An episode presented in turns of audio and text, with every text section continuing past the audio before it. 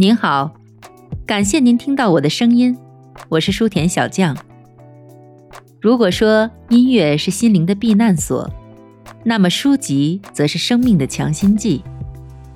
希望我的个人读书频道可以填充您无聊的碎片时间，也希望我的声音能时常陪伴你我在书香文墨之中，润泽生活的枯燥，丰满彼此的余生。第二十二章：联合炉具股票操盘记，抛盘必须不计成本。有一天，吉姆·巴恩斯来拜访我，他不但是我的一个重要经纪商，也是我的密友。他说他想让我帮他一个大忙，他以前从来没有说过这样的话，所以我问他让我帮什么忙，希望我能帮上忙。因为我确实希望报答他，然后他告诉我说，他的公司对某只股票很感兴趣，实际上他们是这家公司的主要承销商，而且持有该公司的很大一部分股份。现在情况发生了变化，迫使他们必须卖出大部分股票。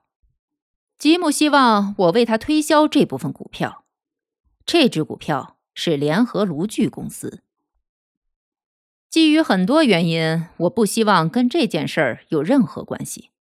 但我欠吉姆人情，他坚持让我以私人名义帮助他，这让我无法拒绝。他是个好人，是我的好朋友。我推测他的公司跟这件事儿关系很深，所以最后我同意尽力帮忙。在我看来，战时繁荣与其他经济繁荣相比，最明显的区别是青年银行家在股市中所扮演的新角色不同。这次战时的繁荣非常兴盛，每一个人都知道原因。但与此同时，美国最大的银行和信托公司使出浑身解数提供资金，帮助各类承销公司和军火制造商。在一夜之间成为百万富翁，事情越发离谱。一个人只需说他有一个朋友的朋友是协约国委员会的成员，就会有人送上他所需要的全部资金，而此时合同还根本没有签订。我经常听到一些不可思议的故事：公司职员变成了总裁。拿着信托公司借给的钱，做着几百万美元的生意，业务合同一手转一手，人人都能赚到利润。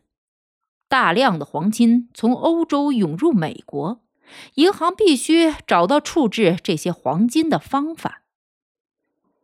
在老一辈人看来，这种做生意的方式让人担惊受怕，但似乎已经没有多少老前辈关心这些事儿了。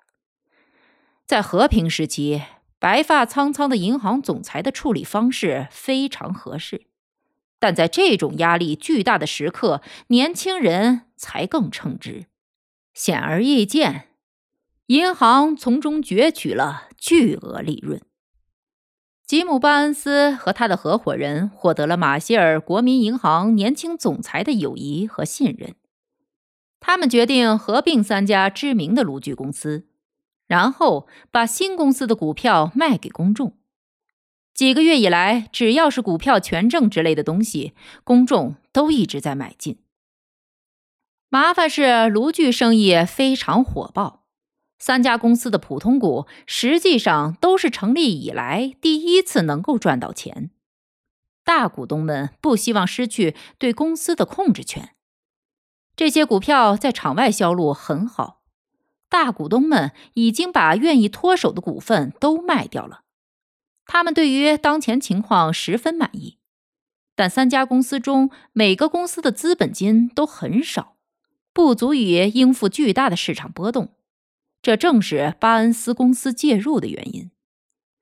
三家公司合并之后，资本规模足够大，可以在证券交易所上市，新股的价值也会比旧股更高。改变一下股票的颜色，让股票的价值更高，这在华尔街是老把戏了。比如，一只股票以面额销售很难卖出去，有时把这只股票一分为四，新股以三十或四十美元的价格卖出，这就等于以一百二或一百四十美元的价格卖出了旧股，而之前它根本达不到这个价格。看起来，巴恩斯和他的合伙人成功的说服了一些朋友参加合并。这些人出于投机的目的，持有格雷卢具公司的股票，计划以一股格雷卢具股票换四股联合卢具新股参与合并。接着，中部和西部两家卢具公司追随老大哥的脚步，用一股换一股的方式参与合并。这两家股票在场外的价格大约在二十五到三十美元。格雷卢具名声很大，而且分配股利，价格约在一百二十五美元。为了募集资金买断这三家公司，股东们希望变现卖出的股票，同时为了提供额外的营运资金改善公司业务，支付承销费用需要筹集几百万美元。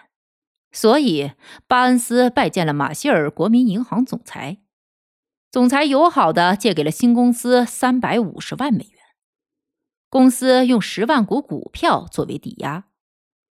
据我所知，公司向这位总裁保证，股票价格不会低于五十美元，这个价格很高，所以这是一笔利润丰厚的交易。股票发行人犯的第一个错误是时机问题。市场已经达到了承受新股发行的饱和点，他们本应该看到这一点。即便此时，如果他们不是试图效仿其他公司发行人获取不切实际的巨额利润，他们还是可以赚到一笔不菲的利润的。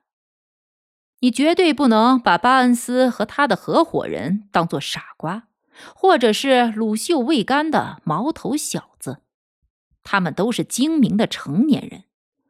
所有人对华尔街的各种做法了如指掌，其中一些人还是出类拔萃的成功的股票交易者。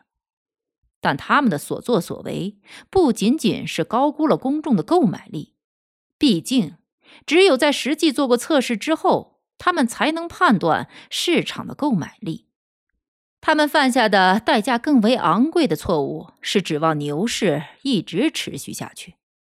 我猜测，其中的原因在于这波人都曾经取得了巨大的成功，尤其是成功来得过于迅速，这让他们毫不怀疑自己可以在牛市掉头向下之前完成这笔交易。他们都是知名人士，在专业交易者和证券公司中拥趸众多。这次上市交易的广告宣传非常成功，报纸上进行了连篇累牍的报道。原来的三家公司被视为美国炉具业的象征，其产品世界闻名。他们的合并是爱国行为，征服世界市场的雄心也见诸报端。亚洲、非洲、南美洲的市场已是囊中之物。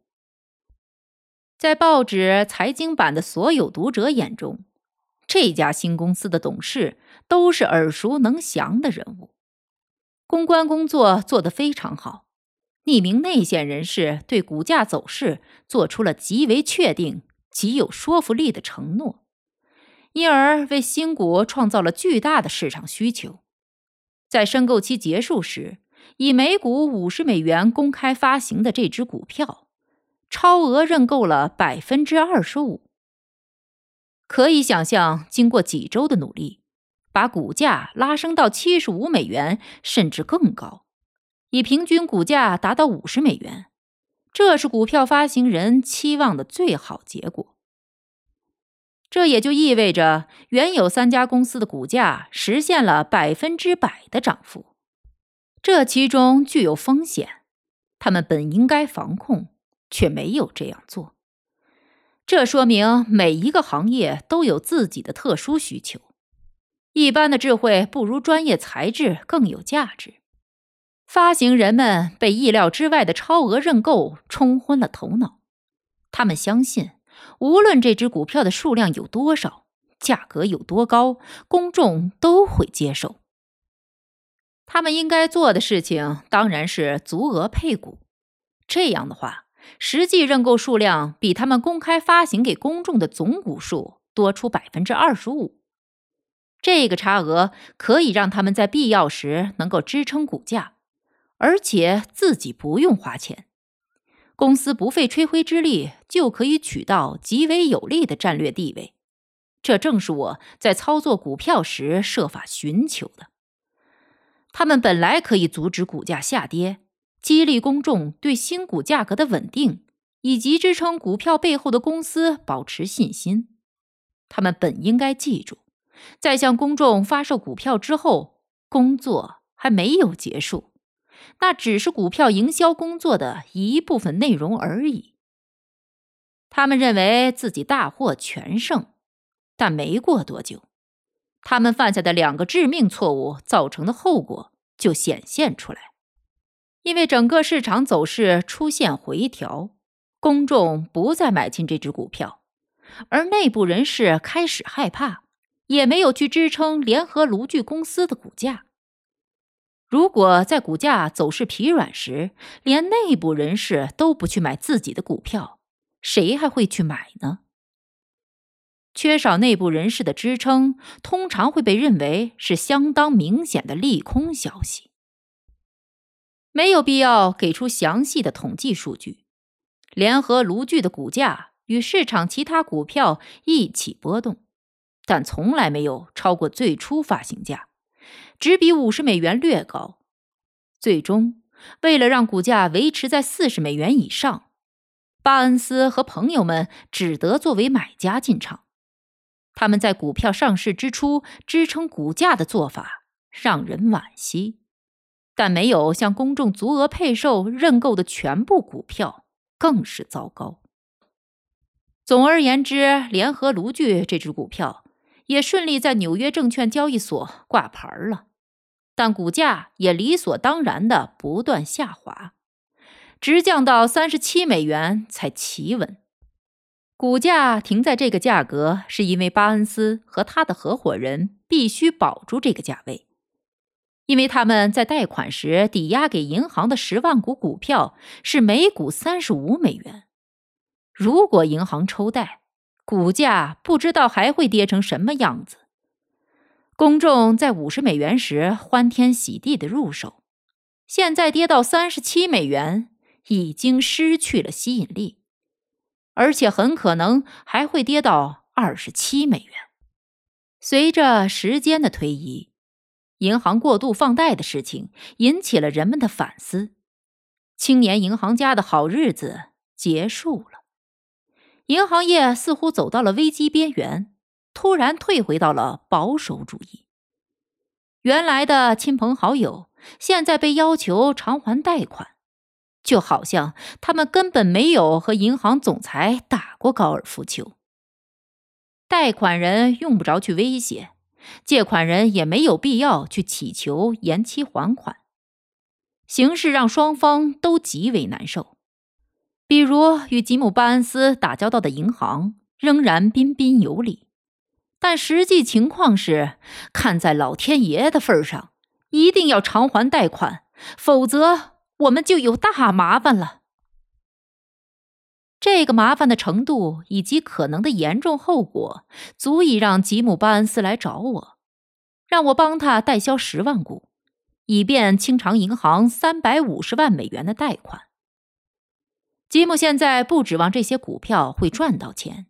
只要让公司少赔一点他们就感激不尽了。这个任务看起来没有完成的希望。大盘不活跃，而且表现疲弱，但偶尔有一些反弹，让人精神为之一振，期许牛市行情即将恢复。我给巴恩斯的答复是：我会认真研究一下整个事情。然后会告诉他具备哪些条件，我才会接手这个工作。是的，我确实认真研究了一番。我没有分析公司的最新年报，而是研究了这只股票的问题出在股市的哪个阶段。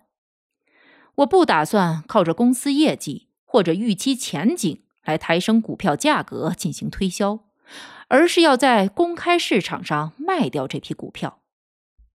我所考虑的是，在这个任务之中有哪些因素会给我提供帮助或者造成障碍。我发现了一件事儿，那就是太多股票掌握在少数人手里，也即股票过于集中会造成危险。让人感到不安。克利夫顿 ·P· 凯恩公司兼营投资银行和股票经纪业务，纽约证券交易所会员。这家公司持有七万股联合炉具，他们是巴恩斯的好朋友，多年来一直专注于炉具板块股票，在促成三家炉具公司合并上作用巨大。客户在他们的诱导之下。对这只股票趋之若鹜。前议员塞缪尔·戈登是他侄子的公司戈登兄弟公司的特别合伙人，也持有另外七万股联合炉具股票。此外，著名的乔舒亚·沃尔夫持有六万股。这样一来，这几位华尔街的专业老手合起来共计持有二十万股的联合炉具公司股票。他们不需要任何好心人告诉他们何时该卖出股票。如果我有任何炒作吸引公众买进，也就是说，如果我把股票炒作的强劲活跃，我就会看到凯恩、戈登还有沃尔夫抛售股票，而且绝对不是小数目。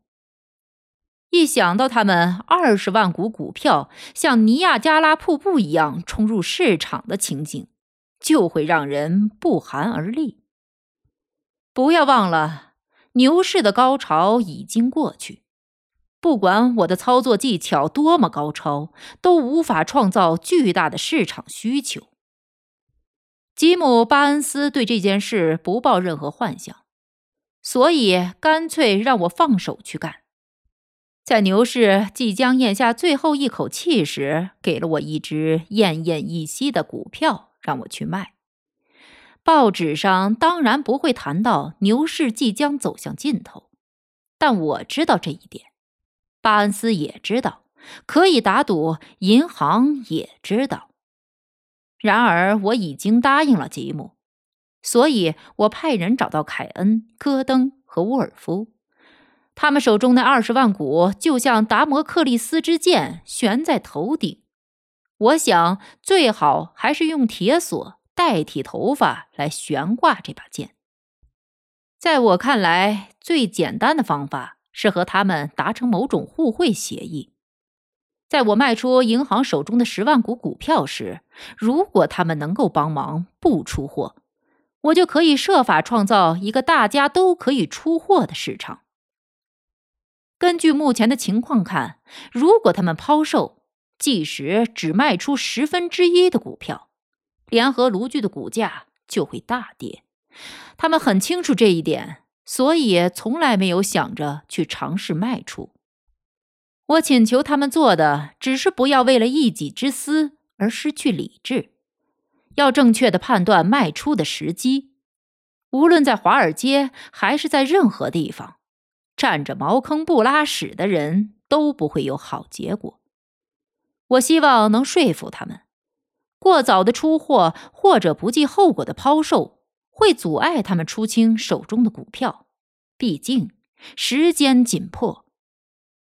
我希望自己的建议有吸引力，因为他们都是经验丰富的华尔街老手，对于联合炉具股票的实际需求不抱有任何幻想。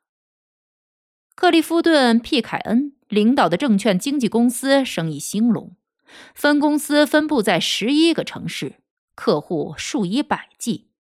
过去曾为多家公司操盘。戈登参议员持有七万股，他富得流油，大都会报纸的读者对他的名字耳熟能详，因为他曾被一个十六岁的美甲师起诉违背婚约。这位美甲师拥有一件价值五千美元的貂皮大衣，以及被告写给他的一百三十二封信。戈登还为他的几位侄子创办了股票经纪公司，并担任这些公司的特别合伙人。他在很多公司都拥有股份，并通过继承持有中部炉具公司的一大笔股份。这些股份为他换到了十万股联合炉具公司的股票。他持股太多了，可以不用去理会吉姆·巴恩斯放出的疯狂的利好消息。在行情走低之前，他卖出变现了三万股。后来，他告诉一位朋友说：“如果不是其他大股东也是他的老朋友，央求他不要抛售，他会卖出更多。但为了顾及他们的颜面，他住手了。除了这个机会之外，我刚才说过。”现在市场上也没有他可以出货的空间。第三个人是乔舒亚·沃尔夫，他很可能是所有交易者当中最出名的人。二十年来，人人都知道他是场内交易的大玩家之一。在拉抬或灌压股价方面，他少有对手。两三万股和两三百股对他而言没有多大区别。在我来到纽约之前，就听说他是个大玩家。人们经常指责他一无是处，只是个赌徒。但他在投机游戏方面确有真才实学，而且天资聪颖。但同时，他无心追求高雅，这让他成为很多趣闻轶事的主角。一个流传最广的笑话说。有一次，沃尔夫应邀参加一个所谓上流社会的晚宴。由于女主人的疏忽，好多位客人开始聊起文学，甚至女主人都无法制止。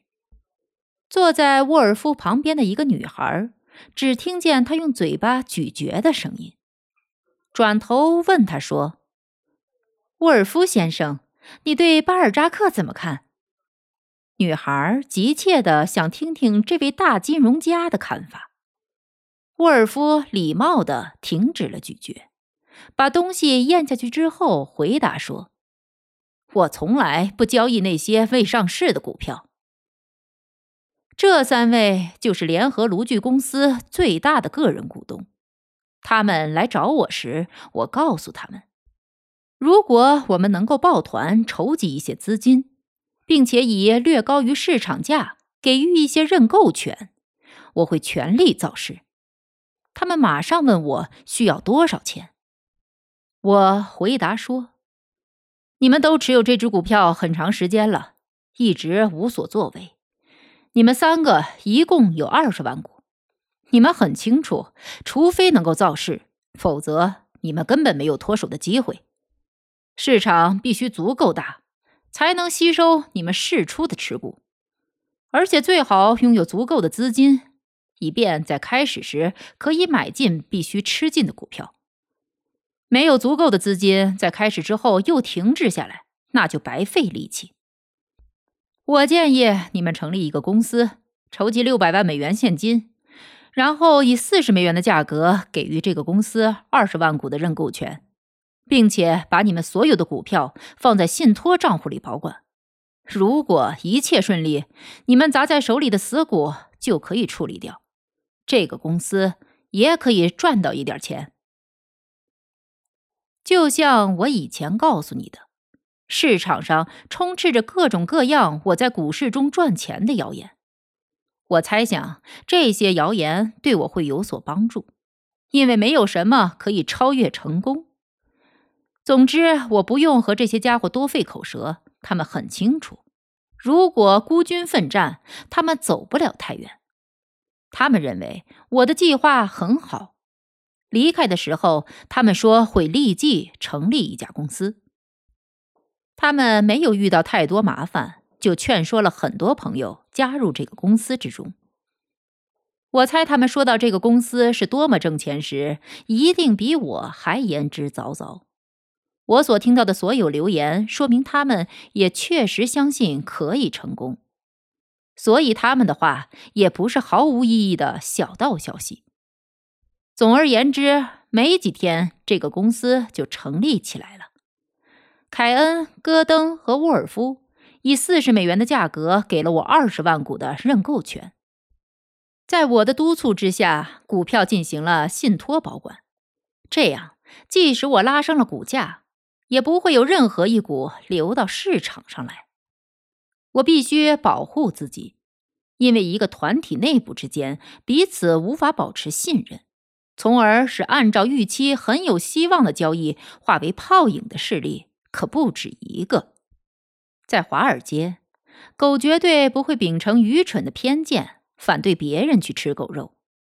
当年第二家美国钢铁钢缆公司上市时，约翰 ·W· 盖茨和朋友之间，以及塞利格曼家族。和他们的银行同僚之间，都曾经有过君子协定，但这些内部人士相互指责对方背信弃义，企图出货。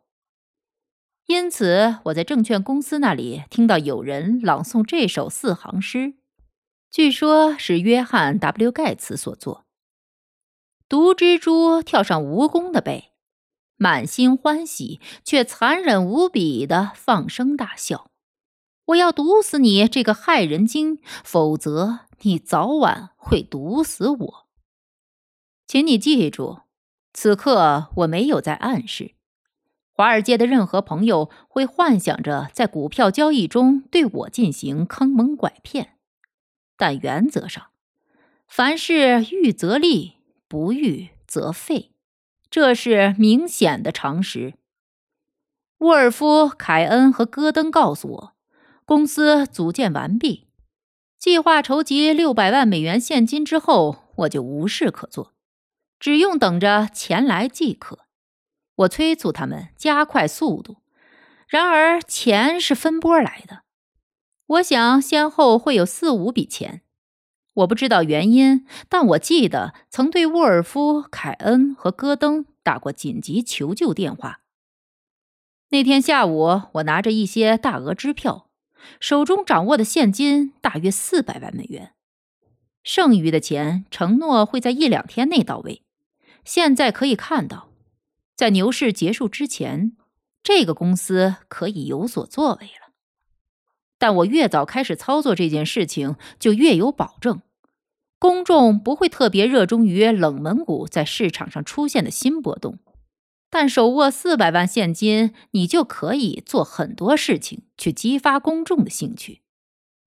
如果时机如我所说的那样急迫，就没有必要再等剩下的两百万美元。我越早把股票拉到五十美元，对公司越有利，这一点是显而易见的。第二天早上一开盘，我惊讶的发现，联合炉具公司的成交量非同寻常的大。我之前说过，这只股票几个月来一直在步履蹒跚，价格一直停在三十七美元。吉姆·巴恩斯费尽心力才没让股价继续下跌，因为抵押在银行的股价是每股三十五美元。至于上涨，想看到联合炉具的股价上涨，比看到直布罗陀巨岩在海峡中漂流还难。这个上午，市场对这只股票的需求非常大，价格涨到三十九美元。在交易的第一个小时内，成交量就比过去半年的总和还要多。这只股票成为当天最炙手可热的股票，还让整个市场都充满了多头的味道。后来，我听说在证券公司的客户室里。这只股票成为唯一的谈论对象。我不知道这意味着什么，但看到了联合炉具恢复元气，我并没有什么不开心的。一般来说，我不必去打听任何股票罕见的波动，因为我在场内为我做交易的证券商朋友以及场内交易员朋友都会通知我。他们认为有我想要知道的信息或是传言，就会打电话告诉我。这一天，所有听到的是确有内部人士在吃进联合炉具，而且没有任何洗盘迹象，都是真正的买盘。买方在三十七和三十九美元之间的价位吃进所有卖盘。有人请求对此予以说明，或是透露一些消息时，都被一概拒绝了。这让那些精明机警的交易员更加相信其中必有蹊跷，一定有大事要发生。一只股票因为内部买入而上涨，但内线人士却又拒绝别人跟进，股民们开始急切的期盼会有什么正式消息公布出来。我按兵不动，而是好奇的观察、追踪交易的走向。第二天，买盘的数量更大，而且势头更猛。在投机者账本上躺了几个月的高于三十七美元的求售卖单，毫不费力的就被吸纳一空，而且还没有足够的新卖单可以影响股票的涨势，自然。股价继续上涨，突破了四十美元，很快就涨到了四十二美元。股价达到四十二美元时，我觉得我应该开始出售质押在银行的股票了。当然，我判断在我的卖压下，股价会有所下跌。但如果平均卖出成本是三十七美元，我的操作就无可挑剔。我知道这只股票的价值。从几个月的冷清交易中，我已经对这只股票的市场价值有所了解。我小心翼翼的出脱，直到出清了三万股，而涨势丝毫未减。那天下午，有人告诉了我出现这个及时却神秘的涨势的原因。看起来，在前一天晚上收盘后，在当天早上开盘前。有人向场内交易员通风报信，说我要做多联合炉具，股价会拉升十五到二十个点，而且不会有任何回调。这是我的一贯手法，也是那些从来不看我交易记录的人传言的我的操作习惯。通风报信的主谋可不是小人物，他就是乔舒亚·沃尔夫。正是他自己的内线买入，造成了前一天股价上扬。他场内交易员的好友自然乐意追随他的内幕消息，因为他知道很多内情，不会提供错误的情报给自己的追随者。事实上，涌进市场的股票并没有我担心的那么多。要是想到我已经锁定了三十万股股票，你就可以理解我原来的恐惧是很有道理的。现在事实证明，拉抬股价要比我计划的容易得多。毕竟弗劳尔州长说的对，每当有人指责他炒作自己公司的股票时，比如芝加哥煤气、联邦钢铁或者 BRT 时，他总是说：“我知道。”让股价上涨的唯一方法就是买进，这也是场内交易员让股价上涨的唯一做法。第二天早餐之前，我在晨报上看到了已经被成千上万人读过的消息。毫无疑问，这个消息会通过电话传递到数百个分公司和城外的办事处。报上报道说。拉里·利文斯顿即将开始大肆做多联合炉具，报纸上的细节大同小异。一则报道说，我已经组成了一个内线集团，打算惩罚那些过度放空的空头。另一则报道则暗示近期公司会宣布分红。还有一则消息提醒大家要记住我在做多一只股票时的惯用手法。不过，也有消息指责这家公司隐匿资产，方便内部人士吸货。所有的报道一致同意，涨势只是开始。开盘前，我还没有到办公室读自己的信件，就意识到华尔街上充斥着火热的内幕消息，建议立刻买进联合炉具。那天早上，我的电话响个不停。接线员接到上百个各式各样的电话，问的都是同一个问题：联合炉具会上涨吗？我必须承认，乔舒亚·沃尔夫、凯恩和戈登，可能还包括吉姆·巴恩斯，把传播小道消息这种事情做得非常好。我不知道自己还有这么多拥趸。那天早上，买单从全美国各地蜂拥而来，都是几千股的买单，而他们要买入的这只股票，在三天之前鲜少有人问津。别忘记。实际上，公众所追逐的不是报纸上散布了我作为一个成功玩家的名声。在这件事上，我必须感谢几位富有想象力的记者。先生们，在这种情况下，在股价上涨的第三天，我卖出了联合炉具；第四天、第五天继续卖出。首先，我知道的是，我已经把吉姆·巴恩斯为三十五万美元贷款质押在马歇尔国民银行的十万股股票全部出清了。如果最成功的炒作指的是做手以最低成本实现预期目标的话，这次联合炉具的操作绝对是我在华尔街最成功的一次操作。期间，我没有吃进任何股票。甚至不必为了后来可以轻松抛出而先行买进。我没有拉抬股价到最高点，然后才开始真正的卖出。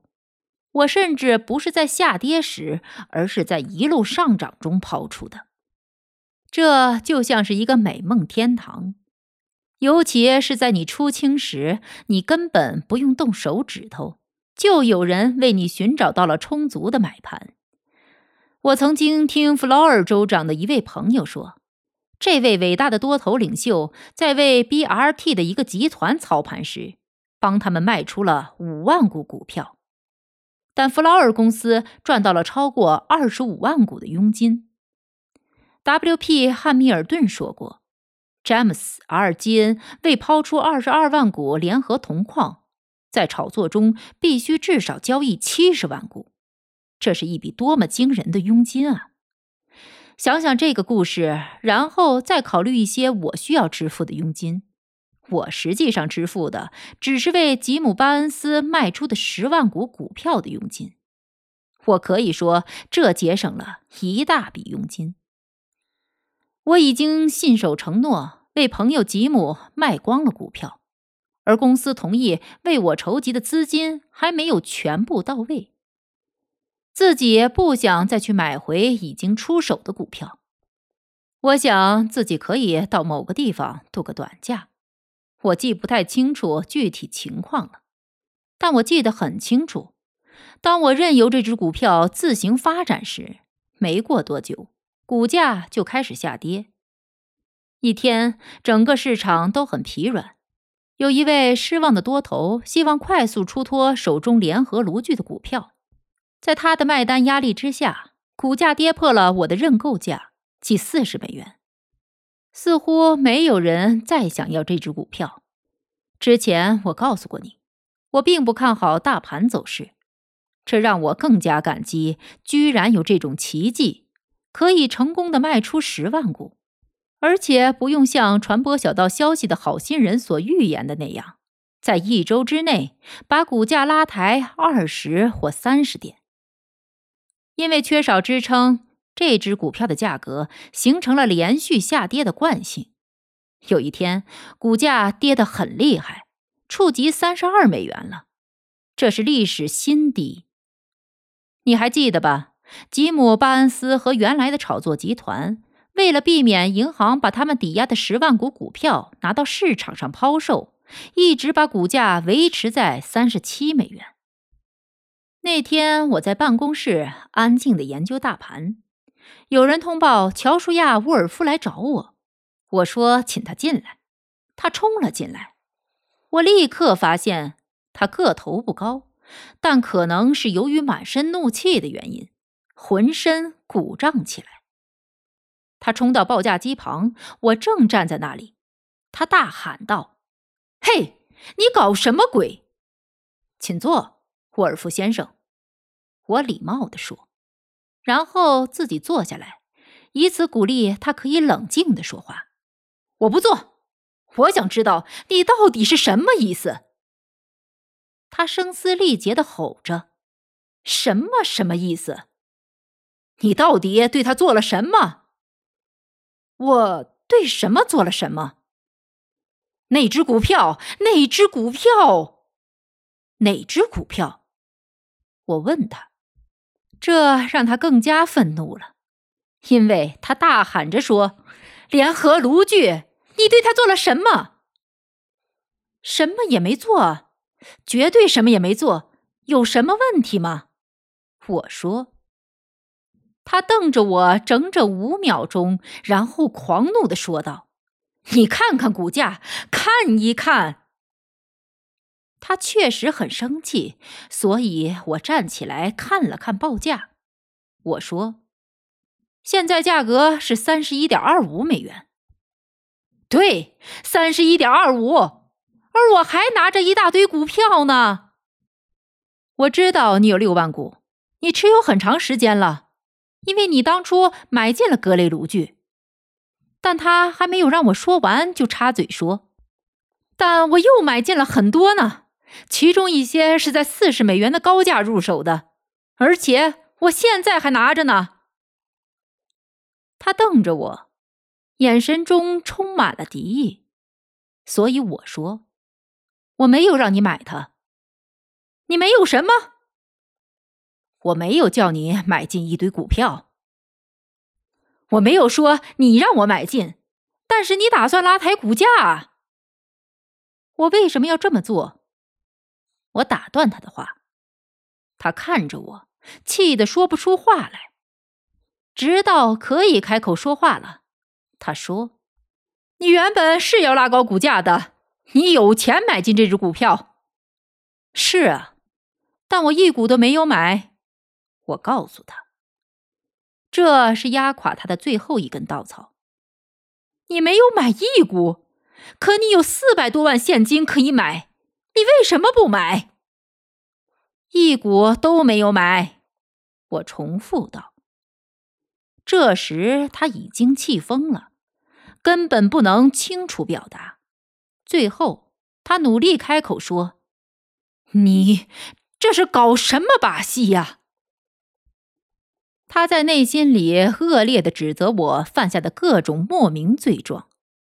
从他的眼睛里，我可以看到一长串的罪名，因此我跟他说：“沃尔夫，你真正想问我的是，为什么我没有用五十美元以上的价格买走你手中四十美元以下的股票，是吗？”“不，不是，你拥有以四十美元的价格买进股票的认购权，又握有四百万美元现金，可以拉抬股价。”“是的。”但我没有碰那笔钱，而且公司也没有因为我的操作损失一分钱。听我说，利文斯顿，他开口说话，但我没有让他再说下去。你还是听我说吧，沃尔夫。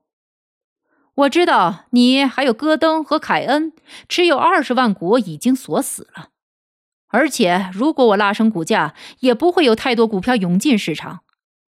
而我因为两个原因必须拉抬股价：一是为这只股票创造市场空间，二是利用四十美元的认购权赚钱。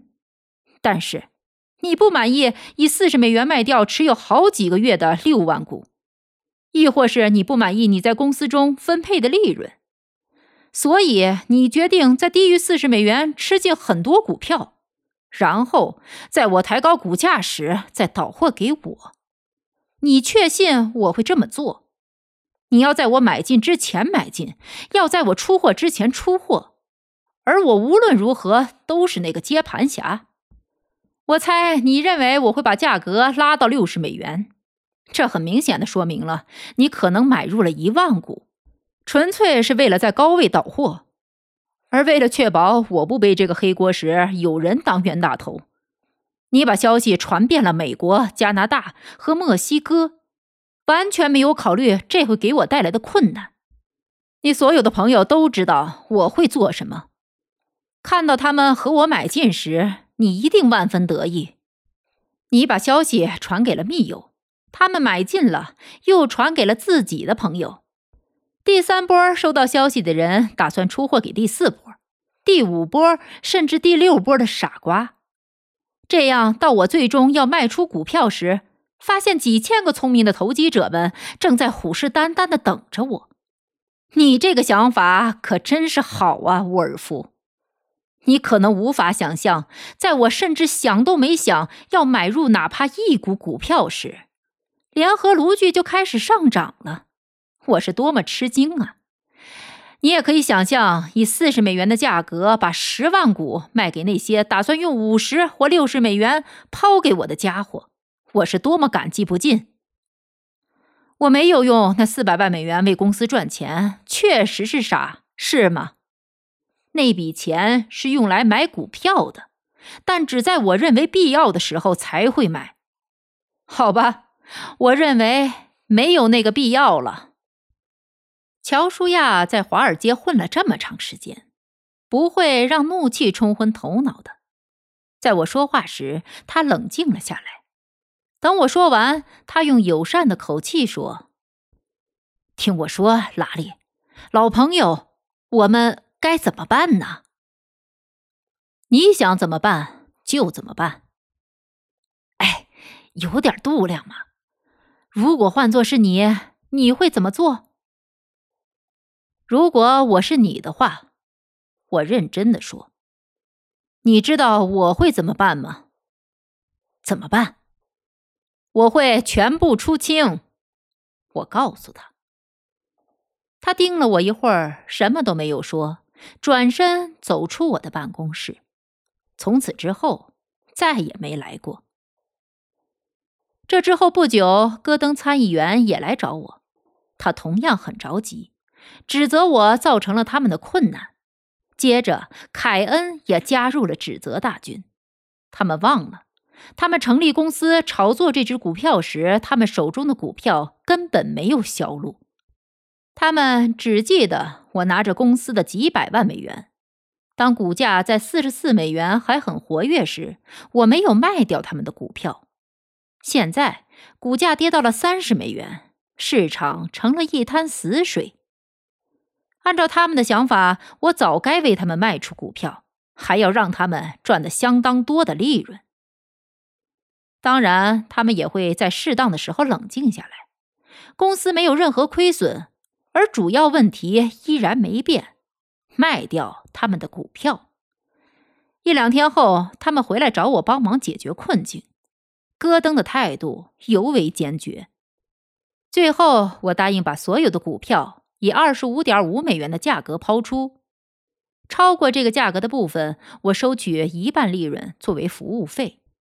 最新的卖出价在三十美元左右。现在我要为他们出清股票。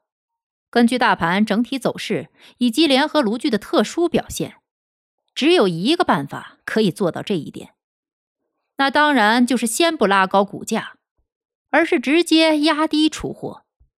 我肯定在一路拉升中一定会收到许多出货，而在一路压低中。我可以碰到捡便宜货的买主，他们总会认为，从上一波高点下跌十五或二十美元后，尤其是那个高点不久之前才出现，股票就很便宜了。在他们看来，反弹就在眼前。联合炉具股价涨到接近四十四美元，现在却低于三十美元，看起来确实物超所值。这种操作手法历来奏效，贪图便宜货的人大量吸进，让我可以出清公司的全部持股。但你认为戈登、沃尔夫和凯恩会对我有丝毫感激吗？